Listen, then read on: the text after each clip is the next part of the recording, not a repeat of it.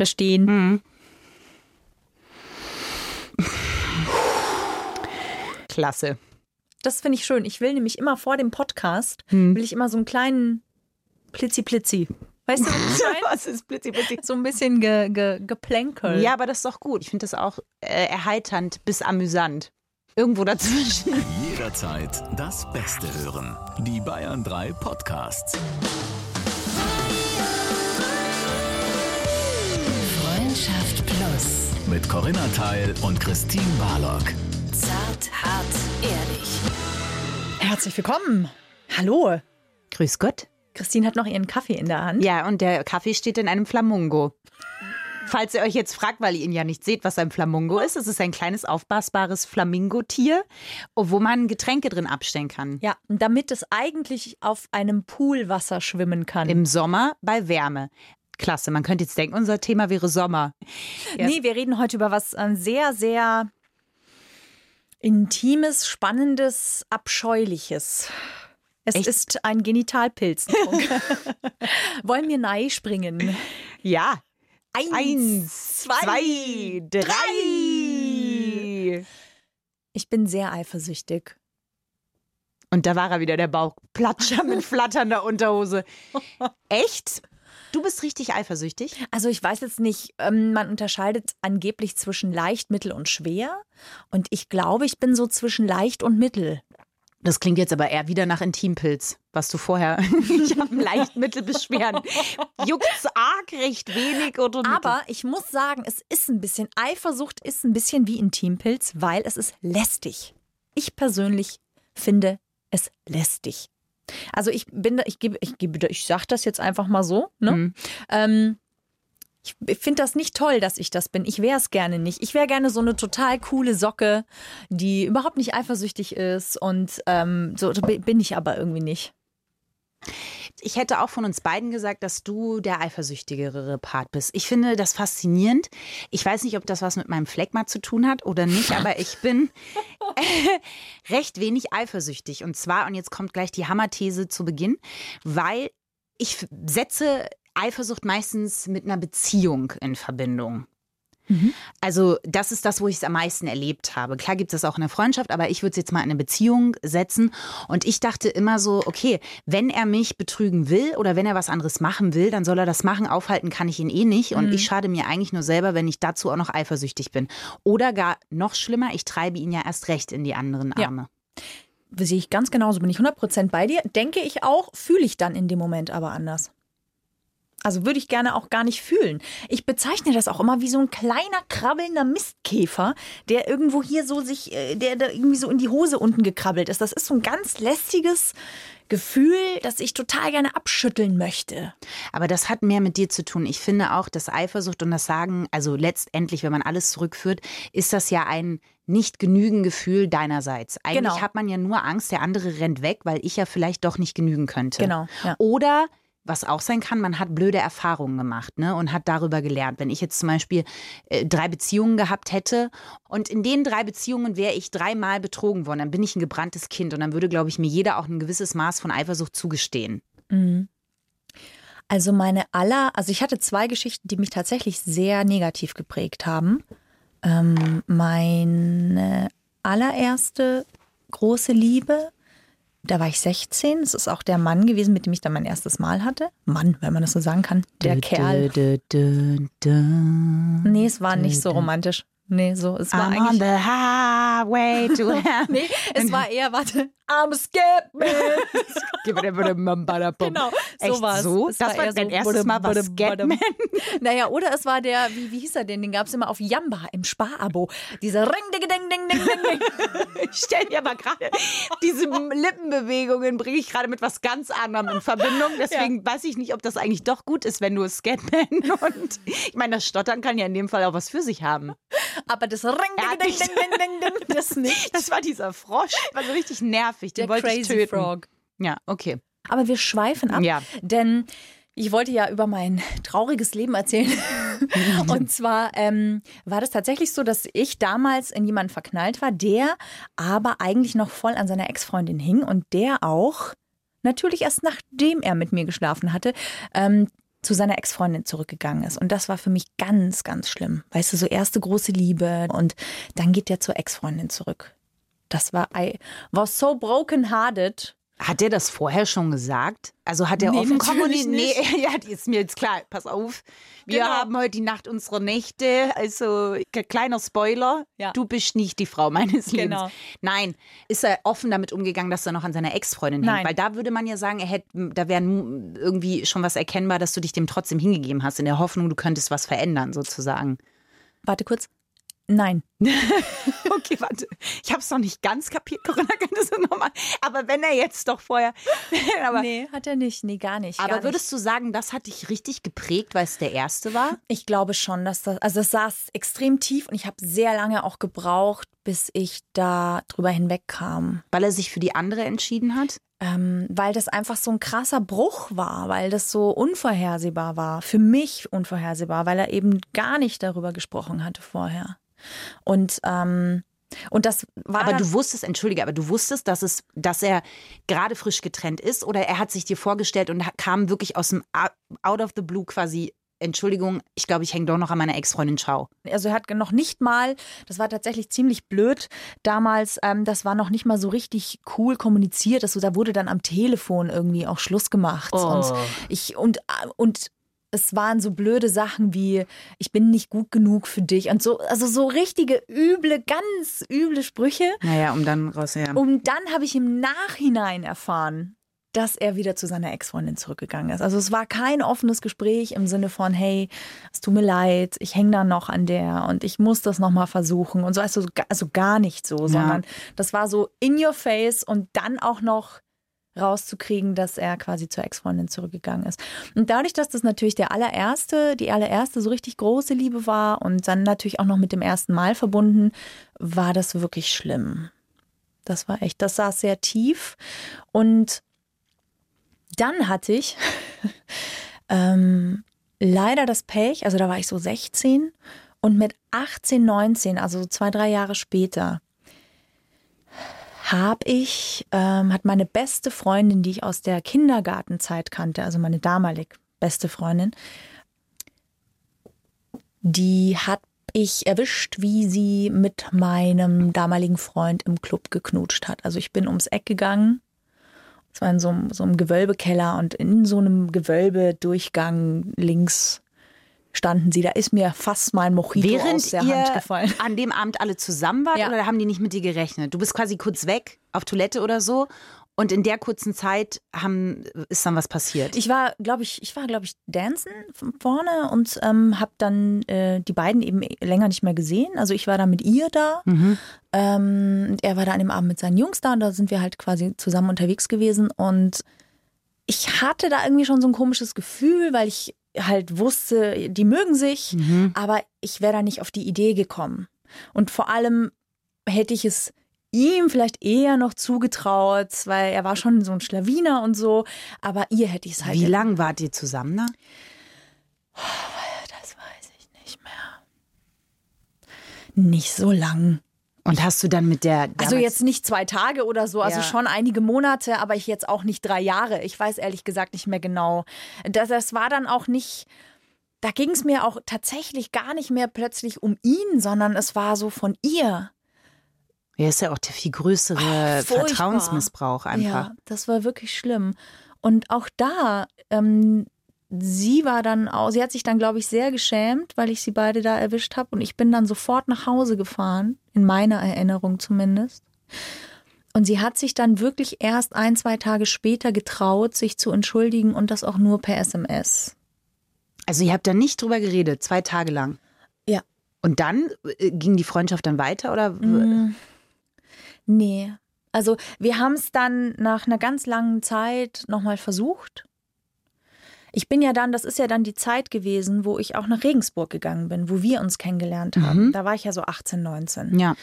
Und äh, da war ich dann eh nicht mehr in der Stadt, in der wir gemeinsam aufgewachsen und zur Schule gegangen sind und unseren Abschluss gemacht haben. Und deswegen war da eh schon weniger Kontakt. Aber ähm, nee, dadurch, dass wir nicht mehr in der gleichen Stadt waren, war weniger Kontakt. Und ich habe mich dann ähm, Wir haben uns dann tatsächlich ein, zwei Jahre später oder vielleicht sogar noch länger wieder getroffen und uns da irgendwie auch ausgesprochen, aber das ähm, ging für mich nicht mehr. Da war zu viel kaputt einfach. Wie gesagt, ich kannte die seit dem Kindergarten. Wir sind sechs Jahre in der Schule nebeneinander gesessen. Aber hast du jetzt, weil das ist natürlich, äh, also das ist scheiße, brauchen wir jetzt nicht groß drum reden. Das Ja. ist, was macht man auch nicht, das ist eine moralische, äh, ist das absolut verwerflich. Aber die Frage ist, würdest du jetzt sagen, in der Beziehung, in der du jetzt bist, inwieweit beeinflusst dich das noch? Ist das was, wo du immer wieder zurückdenkst und sagst, das ist so eine Angst, die mich begleitet? Ich weiß gar nicht, ob das dann das Selbstwertproblem ist oder ob das einfach wirklich diese zwei sehr einschneidenden Erlebnisse für mich sind, die einfach sehr stark mit Vertrauen zu tun haben in Bezug auf eine Beziehung, die ja auf Vertrauen basiert. Also dein Freund oder deine beste Freundin. Und dass da ich so verarscht wurde, ähm, das ist, glaube ich, also ich denke nicht an die konkreten Situationen zurück heute, sehr viele Jahre später, aber ich merke, dass das mich sehr stark geprägt hat und dass da eine Angst da ist, weil ich einfach die Erfahrung gemacht habe, dass selbst Menschen, denen ich so zu 100 Prozent, also vor allem ihr ja zu 100 Prozent vertraut habe, dass ich das nicht kann. So dieses, ne, du, du darfst nicht 100 Prozent vertrauen, weil das äh, geht nach hinten los. So, also nicht so ein Aber angenehmer jetzt ist das Glaubenssatz. ja auch schon echt lange her, ne? Also Ja. lange im Sinne von, und, und du würdest echt sagen, dass dich das heute noch beeinflusst. Ist es dann was, wo du sagst zum Beispiel, das ist auch eine Angst, die du hast, äh, mich, was mich betrifft? Also Nein. wenn du zum Beispiel sagst, äh, dass deine Angst ist, ich könnte jetzt mit Rüdiger was anfangen? Nee, mm, mm. nee, da nicht. Nee, gar nicht.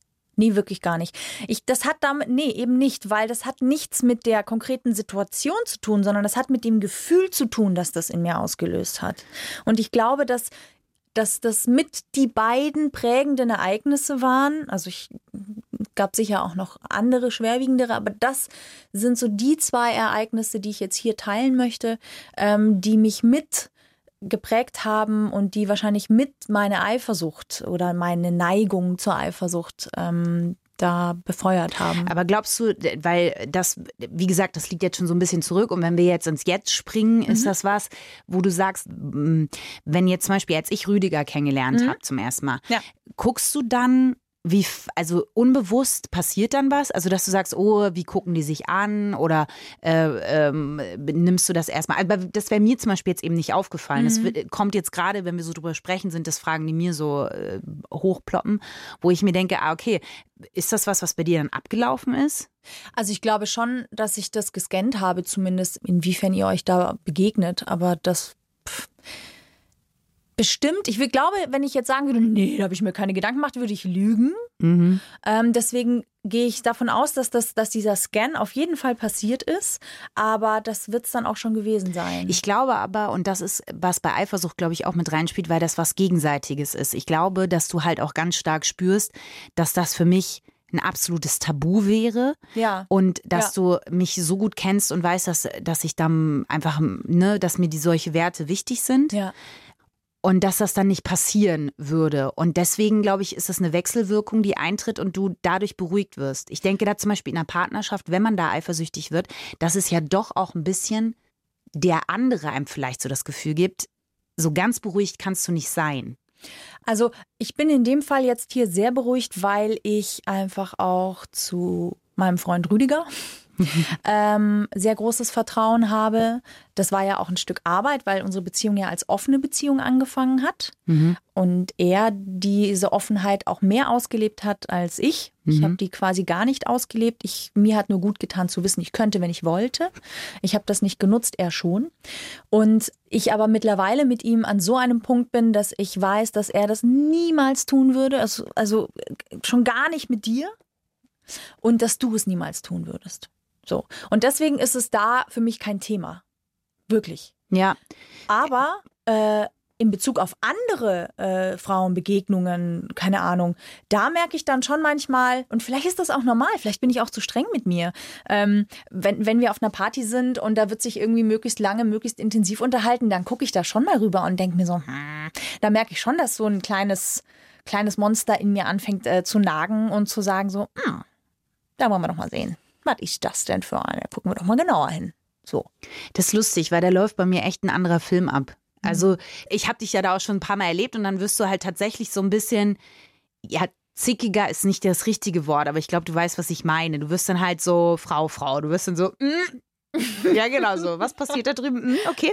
Und dann wird da auch mal ein stolzer Gang, der Beyoncé-Walk äh, auf den 30 Zentimeter gefühlten High Heels rüber gemacht. Ja. Und Ich markiere mein Revier Ja, quasi, genau. wenn man so will. ja, aber du pinkelst nicht hin. Aber es nee, ist. äh, aber kurz davor ja, aber kurz schon. davor, ja. Weil ich, wenn, wenn mein Ex-Freund Rüdiger, und an der Stelle muss ich nochmal sagen, für die, die heute erst einschalten, dass wir alle unsere Ex-Freunde, alle unsere Freunde und äh, alle überhaupt, die wir kennen, alle Männer heißen Rüdiger und alle Frauen heißen Gisela, einfach aus Schutz und weil wir möchten, dass die Leute auch weiterhin mit uns befreundet bleiben.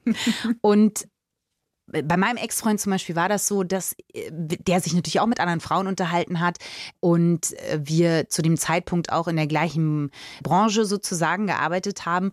Äh, Da hast du automatisch viel. Du hast äh, Kussszenen, du hast irgendwie auch mal eine Bettszene und da ist Eifersucht halt nochmal ein ganz anderes Thema. Wobei ich das super interessant fand, weil er da auch nie eifersüchtig war. Und ich bei ihm andersrum auch nicht. Das ist ganz komisch, weil wir wussten, ja, okay, man, wenn man weiß, wie es abläuft, dann ist die Eifersucht sowieso irgendwie weg. Aber auch da hatte ich nie das Gefühl, wenn ich die Kolleginnen kennengelernt habe oder so, dass man dann da irgendwie so ein Revier markieren musste oder im Club abends, wenn er sich mit anderen unterhalten hat. Das ist irgendwie, weiß ich nicht. Gott, da wie reagiere ich anders. schön. Wie friedvoll. Es muss ja total.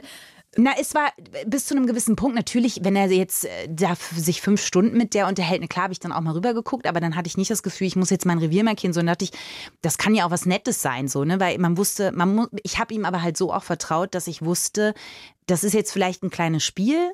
Und das geht bis zu einem ganz bestimmten Punkt und das war's. Ja. Ich glaube, wenn er sich anders verhalten hätte oder wenn ich ihm nicht vertraut hätte, weiß ich auch nicht, wie ich dann reagierte, ob ich dann nicht auch eifersüchtiger gewesen wäre. Aber im Grunde das klingt jetzt vielleicht doof, aber bin ich da so bei mir, dass ich mir denke, ganz ehrlich, wenn der nicht weiß, was er in dem Moment an mir hat und nach außen geht oder das macht, dann kann ich das sowieso nicht verhindern. Und wenn er das dann in der Zahl, die er das machen will, macht, dann muss ich meinen Schluss ziehen und sagen, ich gehe. Ja. Wenn das sozusagen passiert. Und ich glaube, dadurch, dass ich eine Ver- oder eine Entspanntheit ausgestrahlt habe, war das dann irgendwie auch nie so ein Thema. Hattest du nie so ein Erlebnis, das dich irgendwie so krass verletzt hat? Doch, klar. Das bleibt ja, wir waren ja wirklich lange zusammen und da bleibt das nicht aus, logisch. Aber trotzdem, auch davor gab es Momente, klar, wo, wo ich äh, verletzt wurde oder wo meine beste Freundin hat jetzt nie meinen Freund geknutscht und dann ist das passiert, so nicht. Aber klar gab es andere Erlebnisse, die waren dann aber trotzdem so, dass ich irgendwie, das hat mein, meinen persönlichen Kern nicht angegriffen. Ich habe mich dadurch nicht in Frage gestellt, Mhm. sondern wenn sowas passiert ist, dann habe ich auch immer die Situation angeguckt und, und konnte das dann für mich einordnen und dadurch hat das bei mir, ich habe das nicht mitgenommen sozusagen. In andere Beziehungen oder in andere äh, Begegnungen. Weil Es das stelle ja- ich mir super schwierig vor als Außenstehende. Hm. Ähm, ne? Ich meine, wir kennen alle die Geschichte von Jennifer Aniston, Brad Pitt und dann kam Angelina am Set und die zwei haben Mr. und Mrs. Smith gedreht und schwupps war er weg, der gute Brad. Und ähm, genau, und dass sowas ja schon passieren kann, weil man ja sehr intensiv zusammenarbeitet und auch ein Gefühl ja auch vorgaukelt für den Film, aber sich da ja auch was entwickeln kann. Das ist lustig, weil das oft auch eine Frage ist, die aufkommt, wenn du als Schauspieler arbeitest und dann fragt man mal, oh Gott, wie ist das? Äh, Da kommen jetzt mehrere Sachen zusammen und die darf man nicht vermischen. Ich glaube, bei dem Fall von Angelina Jolie und Brad Pitt, es gibt das, das gibt es aber auch im echten Leben, dass du jemandem begegnest und da ist eine ganz starke Klar, Anziehung. ja. Und ich glaube, das war bei denen so. Und wenn man der Galabunte in Touch, okay, und äh, den ganzen anderen Blättern glauben darf, dann war er halt vorher da auch schon nicht glücklich drin. Und Angelina Jolie war halt so diese aufregende, äh, dieser aufregende Ausweg aus der Situation, in der er gerade war. Wenn du jetzt wirklich an ein Filmset kommst und Paar spielen musst oder solche Szenen hast, dann ist das ja wirklich in der Regel so, dass da ganz viele Leute drumherum stehen. Ja. Das heißt, irgendeine Grundstimmung oder so romantisch, wie das meistens nach außen hin wirkt, ist das gar nicht. Und es geht dann wirklich darum, wie legt man sich, wie macht man das jetzt bei den wirklich heißen Sexszenen, die jetzt in meiner letzten Arbeit so nicht vorkommen, weil da einfach 15.10 Uhr, äh, da, it's not going to happen. Ja. Da stand dann auch immer nachmittagstauglicher Sex bahnt sich an. äh, Echt? Ja, ja, Das stand das, steht als, ja, ja, stand als Regieanweisung da, nachmittagstauglicher Sex bahnt sich an.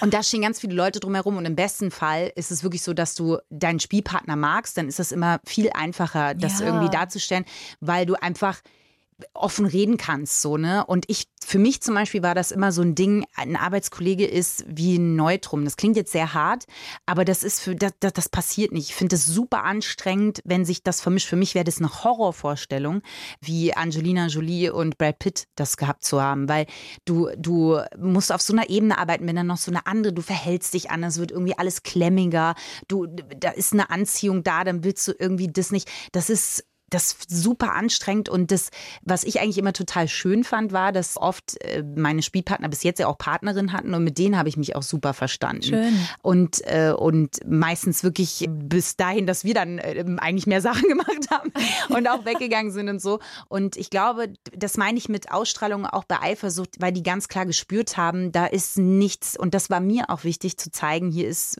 da, da, Ja. da, da, das ist für mich uninteressant sozusagen Schön. weil das wirklich irgendwie, weil das ein Gefühl ist, was ich finde, was einfach mehr kaputt macht, als dass es irgendwie vorantreibt. Und ich mir dann auch immer vorstelle, wie wäre es andersrum? Möchte ich, dass mein Partner mich beschneidet? Wie möchte ich, dass er mir nachspioniert? Oder möchte ich, dass er mir einfach vertraut? Gott, nein, auf keinen Fall. Nee, aber da, das tatsächlich, das ist ja nicht der Fall. Ich bin nie, niemand, der nachschnüffelt oder so. Ich bin niemand, der irgendwie Nee, das das, Handy nicht. durchgeht oder der irgendwas, das mache ich gar nicht. Da würde ich, da ist für mich so eine Grenze, das, das würde ich mich schämen. Für mich. Das, ähm, ich Ja, ich glaube, wenn man die überschritten hat, ist auch schwer zurückzukommen. glaube ich auch, weil du dann in so einem Strudel aus Kontrolle wahrscheinlich dann drin bist, kann ich mir vorstellen. Neid oder Eifersucht? Wo ist da der Unterschied? Das ist eine sehr gute Frage. Kann ich eifersüchtig auf dich sein, weil ich zum Beispiel finde, dass du einen tollen Hintern hast? Ich aber weiß, selbst wenn ich 800 Crunches äh, oder was auch immer mein Hintern, offensichtlich habe ich keine Ahnung davon, was mein Hintern besser aussehen lassen würde. Wenn Es ich das mache, Lunges, du's danke, danke, danke. Jetzt erklärt es, warum du den besseren Hintern hast als ich. Aber wenn ich davon ganz viele machen würde, selbst dann würde ich das nicht bekommen. Also denke ich mir, da, dann finde ich das einfach toll, dass du diesen tollen Hintern hast, aber ich komme da nicht hin. Und lohnt, dann lohnt sich dieses, dieser Neid oder diese Eifersucht einfach nicht. Naja, dass sich dieses Gefühl nicht lohnt, da- das ist, das glaube ich, ist eh klar. Also, dass es überflüssig ist in der Hinsicht, dass es dich selber nicht weiterbringt. Genau, und damit ich. kann, kann ich zum Beispiel das super loslassen schon. Also ich habe jetzt hier mal nebenbei, Mhm. habe ich mal äh, ganz kurz nur gegoogelt und ähm, Wikipedia jetzt einfach, nimm mal ganz kurz die Definition. Neid steht hier, Empfindung, Haltung, bei der jemand einem anderen einen Erfolg oder einen Besitz nicht gönnt oder Gleiches besitzen möchte. Das ist Neid.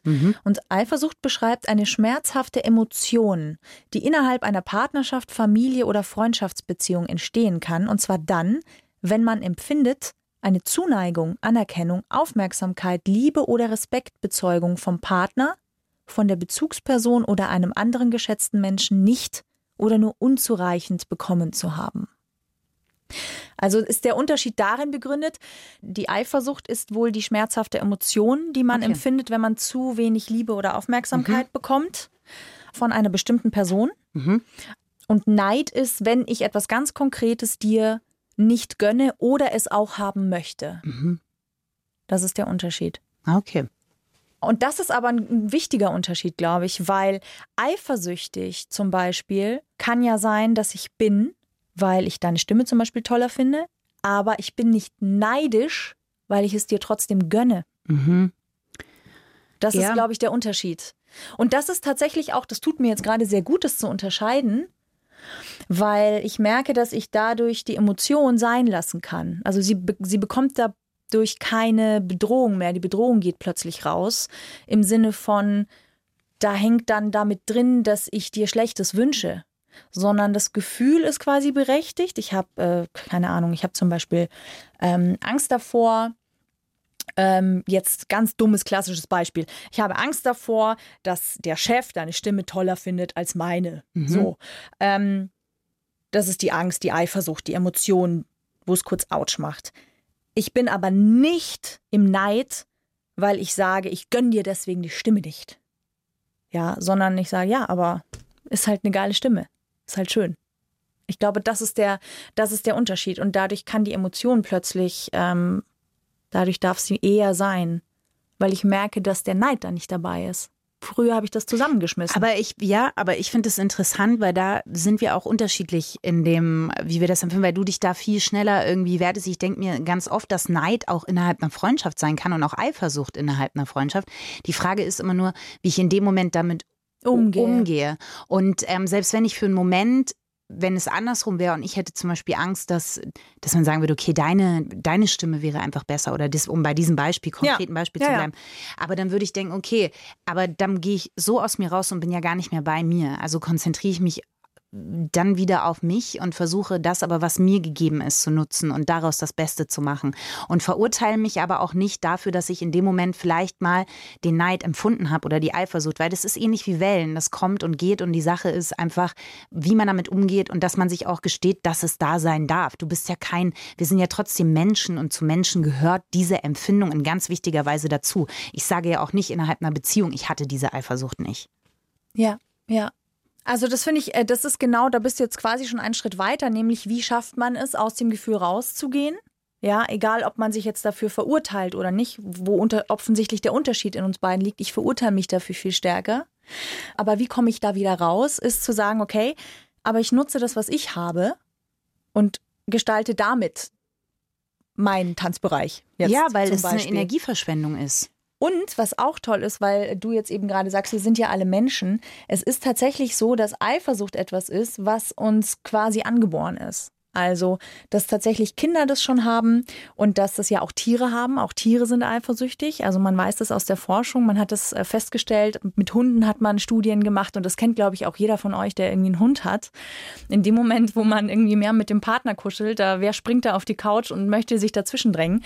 Und das ist auch bei ganz kleinen Kindern schon so. Also das ist sehr spannend. Also es scheint etwas zu sein, was bis zu einem gewissen Maß in uns ist und bis zum gewissen Maß wahrscheinlich auch noch verträglich ist. Wichtig ist, es ist ein Motor ja auch. Ja, und es dient natürlich auch dem Schutz. Also als kleines Kind, wenn du die Aufmerksamkeit der Eltern länger als zwei Minuten nicht hast, dann werden die schon unruhig. Was natürlich wichtig ist, weil du bist ja als kleines Wesen schutzlos ausgeliefert dieser Welt und du brauchst deine Eltern, damit die auf dich aufpassen. Also diese Eifersucht hat natürlich auch im Ursprung etwas Nützliches, sonst wäre sie wahrscheinlich nicht in uns veranlagt. Ab einem gewissen Ab einer gewissen Ausprägung ist das aber dann, glaube ich, ungesund. Und ich glaube, dass das Beziehungen extrem belasten kann. Ja, weil du ja immer vom anderen, das ist ja auch immer wieder, du hüpfst quasi eigentlich immer wieder vor ihm rum und sagst, hab mich lieb, beachte mich, sei da, sei da ähm, und sag mir nochmal, dass du nichts anderes machst. Wenn ich mir jetzt andersrum vorstelle, ich bin der eifersüchtigst besprungene, Mhm, ja. dann äh, denke ich mir, dann, dann würde ich mich zurückziehen. Das würde mich überfordern und das würde ich nicht wollen. ja, mich auch. Und, und vor allen Dingen macht es dich selber ja auch immer unfassbar klein, weil du ja immer vor dir herträgst, ich habe Angst, nicht zu genügen. Ich glaube, darauf ist es zurückzuführen. Glaube ich auch, auf jeden Fall. Aber es macht ja nicht nur mich selber klein, sondern es macht ja auch den anderen klein. Also ich schmäler da ja nicht nur mich in meinem Wert, sondern ja auch den anderen in seiner Liebe zu mir. Ja? Also das, das ist ja auch etwas, was einfach, was ja auch als Partner wehtut. Also wenn ich mir vorstelle, ich liebe meinen Partner und er ist irgendwie übermäßig eifersüchtig, dann tut mir das ja auch irgendwann weh, weil ich mich natürlich ja auch irgendwann frage, aber was kann ich denn noch tun? Also, ne? Ja, was ich in, einen interessanten Punkt finde, der jetzt gerade noch so mir auch eingefallen ist, ob äh, jetzt in der Zeit von Instagram und so, dass das eigentlich ja so ein bisschen dazu da ist, kommt mir manchmal auch vor durch Stories oder Bilder, die toll bearbeitet sind, nach außen hin bei den anderen die Eifersucht zu schüren. Also das noch wirklich anzustacheln. Man sagt ja immer äh, hier äh, Hashtag äh, Superlife, Hashtag äh, mir geht's gut, Hashtag ich bin wunderschön. Und ähm, das finde ich krass, weil das ja oft auch passiert. Oder wenn man sich mit Leuten unterhält, die wirklich sagen, eigentlich möchte ich deren Leben führen. Und ich glaube, darauf beruht auch eigentlich dieser ganze Hype, dass immer du ein Leben suggerierst, was du führst, was bei anderen hervorrufen soll, das will ich eigentlich haben. Ja, deswegen ist Instagram ja auch eine sehr starke Werbeplattform, weil nichts anderes tut ja Werbung. Werbung Mittlerweile. Suggeriert dir, also sie ist auch eine sehr, sehr starke Werbeplattform. Ne? Sie ist es nicht nur, ich finde, es hat auch, Instagram hat auch sehr viel Schönes, aber es hat eben auch diese eine sehr große Schattenseite. Und Werbung ist, tut ja nichts anderes. Sie suggeriert dir etwas, das du noch nicht hast, das du aber brauchst, damit du jemand bist oder ein bestimmtes Gefühl bekommst. Eben, so. weil Eifersucht ein sehr starker Motor ist. Es treibt dich ja da auch, also was, was ja auch passiert ist, du wirst ja blind vor Eifersucht auch. Also du siehst ja wirklich wie so ein Tunnelblick und siehst nur noch die Dinge, die passieren, ohne das in einen, äh, in einen realen Kontext Ja. zu setzen, ja? Ja. Und genauso ist es ja bei übertrieben jetzt, also es passiert jetzt bei Instagram vielleicht nicht so übertrieben, aber trotzdem sind das ja, oder bei der Werbung, dass du wirklich sagst, das muss ich haben. Und genauso ist es bei Instagram halt auch, dass du irgendwann gar nicht mehr drumherum siehst, dass die Bilder bearbeitet sind, dass du die wahrscheinlich die einzige Palme auf der ganzen Insel gefunden hat und sich da drei Stunden vorgesuhlt hat. Weil das ist ja auch was, dass mittlerweile diese Influencer, gibt es ja auch schon welche, die aussteigen und sagen, ähm, mir geht's nicht mehr gut, weil ich bringe den, den ganzen Tag nur damit zu, irgendwelche Posts zu machen. Und bis dieses eine Foto, was ihr seht, entstanden ist, ähm, äh, waren vier Stunden. Und ich musste mich irgendwie 50 Mal im 90-Grad-Winkel wenden, wo man dann wieder ein Viertel weiter, na egal. Ähm, nein, aber also mit was das verbunden ist und was das aber trotzdem für ein starker Motor ist, weil dann dass die Follower in die Millionen gehen und wirklich sagen, so möchte ich, dass es aussieht. Ob das das Familienleben, die Partnerschaft oder das Gewicht, der Körper, das Frausein, Muttersein, alles, das wird das ja unheimlich viel oder beinhaltet das. Also ich glaube, dass das eh nochmal ein ganz eigenes Thema ist. Ja, garantiert. Selbstbild Und Instagram, Ja, fände ich, wäre ein super Thema mal hier für uns, für unseren Podcast. das stimmt, aber in Verbindung mit Eifersucht fand ich es einfach Genau. Ich, es ist ja auch erwiesen, äh, man weiß mittlerweile, dass, äh, ich glaube, die Studie wurde aber nicht zu Instagram gemacht, sondern speziell auf Facebook, dass Menschen, die regelmäßig auf Facebook unterwegs sind und die sozialen Netzwerke nutzen, dass die unzufriedener sind mit ihrem Leben. Und das ist ja nur logisch, wenn man mal kurz drüber nachdenkt, weil wir oder die meisten Menschen teilen ja auf Instagram die Supermomente, die vielleicht gar nicht so super waren, aber man, man zeigt sich ja immer von seiner Schokoladenseite. Eigentlich ist es total, eigentlich ist es lustig, weil die Uncoolen früher waren ja immer die Angeber. Die fand ja niemand cool. Und jetzt sind alle mega geil auf Instagram, Ja. wo ja eigentlich ganz viele Angeber unterwegs sind und jeder ja so ein bisschen mit seinem Profil irgendwie auch angibt. Ja, in gewisser Weise. Und ähm, das ist schon lustig, dass das ja jetzt eigentlich so ein Erfolg ist. Und es kann gut sein, dass eben Eifersucht mit ein großer Motor ist. Ähm, aber es ist gut zu wissen, dass je mehr du das konsumierst, desto unzufriedener bist du, weil du permanent im Vergleich bist. Und auch da ist, glaube ich, Eifersucht darin begründet, wenn du beginnst, dich zu vergleichen, wenn du vergisst, dass jeder ein Individuum ist mit Stärken, mit Schwächen, mit Licht- und Schattenseiten. Und das ist auch das, was du vorhin, glaube ich, gesagt hast. Wenn du dich auf deinen Kern beruhst und beziehst und dir wieder bewusst machst, was, was sind die Möglichkeiten und die Werkzeuge, die ich habe und wie kann ich mit denen schöpferisch tätig sein, ähm, dass du dann wieder wirklich in deine Kraft kommst. Ja. Und das finde ich auch noch ähm, auch abschließend irgendwo, weil ich fand das mal ganz cool, was Barbara Schöneberger auch über Instagram gesagt hat, weil die sagte so, das ist eigentlich eine Plattform, die wir auch mal nutzen können, um zu zeigen, wie, wie wir eigentlich wirklich sind und wie auch Medien oder wie auch Fernsehen entsteht. Und das fand ich irgendwie auch das Coole an Instagram. Ich war ja ganz lange da gar nicht Ja. ähm, und habe aber irgendwann gedacht, es ist eigentlich cool, auch so ein bisschen zu zeigen, wie man ungeschminkt aussieht. Klar habe ich auch bearbeitete Fotos drauf, die bei Fotoshootings entstanden sind, aber ich finde es auch cool zu zeigen, wenn ich eine Story mache, die ist meistens oder eigentlich immer ohne Filter oder, ähm, oder auch Fotos mit drauf. Und ich finde, dass es eine Möglichkeit ist und auch eine Bewegung, da nochmal wegzugehen und, und äh, das zu zeigen. Das fand ich eben cool von Barbara Schöneberger zu sagen, so, so sieht's aus. Also das ist, das kann man machen und das ist auch eine Bewegung, die da wieder zurückgehen kann. Und auch bei Eifersucht, glaube ich, ein wichtiger Punkt ist, dass man sagt, dass wie alles eine Welle ist, dass man auch sagt, so, das war jetzt mal die in diese Richtung und zeigt vielleicht auch, was unsere Gesellschaft brauchen kann, aber die Welle muss auch wieder zurückgehen und, und sich bewusst machen, und das sollte man im Kleinen vielleicht auch in der Beziehung machen, sich auf den Kern wieder auf sich zu konzentrieren. Bin mir nicht sicher, ob ich jede ähm, philosophische Kurve gerade erwischt habe oder äh, einen Crash von Monza nachgebaut habe. Aber Ich glaube, du kannst nicht jede philosophische Welle erwischt haben, aber ich glaube, dass klar angekommen ist, was du, was du ja, aber wolltest. es ist äh, cool und es ist äh, auch eigentlich ein schönes Gefühl oft, weil für viele gehört äh, Eifersucht ja zur Liebe dazu und wie du vorhin schon richtig gesagt hast, im, im perfekten Maß kann es ein kleines Feuerzeug sein, ein Licht in der Beziehung, aber eben im richtigen Maß. Ja. Ja, es kann sie auch lebendig halten, natürlich. Ja, natürlich, sicher. Ja. Und ich glaube, dass es schon auch so ein Punkt ist. Also Eifersucht ist dahingehend ein Motivator, weil es natürlich eine gewisse Konkurrenz schafft. Und Konkurrenz ist natürlich manchmal auch sehr gesund. Also, dass man, egal ob in der Beziehung oder auch im Arbeitsumfeld, dass man immer wieder auch den Arsch hochkriegt, dass man immer wieder auch mal guckt, okay, wo stehe ich eigentlich? Ähm, lasse ich mich gerade voll gehen? Sollte ich vielleicht wieder anfangen, mich gesund zu ernähren, wieder Sport zu machen? Oder sollte ich vielleicht doch mal noch zwei Stunden länger dranhängen nach Feierabend, damit das wirklich richtig gut wird, wenn ich Ja. das morgen abgebe und so. Also, das hat natürlich schon alles sein, sein, sein Für und Wider. Wobei ich rückblickend auch sagen muss, wenn es lange, wenn ich lange gereizt werde, dann, dann gab es schon auch Peaks. Ja, Peaks ist gut. Ich glaube, wenn du mal eifersüchtig bist, äh, du bist ja Skorpion. Ja. Ich glaube, dass du dann, um einen anderen Skorpion zu zitieren, den ich sehr gerne äh, habe und den ich sehr gut äh, kenne mittlerweile und schätzen gelernt habe, der Skorpion besitzt halt die Atombombe. und äh, wenn man den Skorpion zu viel reizt, dann scheut er nicht, diese auch zu zünden. Ja, wobei das sind immer so mit den Skorpionen, aber es stimmt schon, eh, das Spiel der Eifersucht finde ich äh, lustig und interessant, aber das muss eben das Spiel sein und das ist, gehört für, irgendwie zur Liebe mit dazu, aber es muss ein Spiel bleiben, das stimmt schon, sonst geht es irgendwann. Badum. Wenn ihr sagt, Das Feuer wäre übergesprungen, dann dann hinterlasst super gerne eine Bewertung von diesem Podcast, weil wir sind euch super dankbar, wenn ihr eine Bewertung da lasst und wenn ihr den abonniert. Das wäre natürlich, das wäre Bombe. ja. Bis zum nächsten Mal. Danke fürs Zuhören.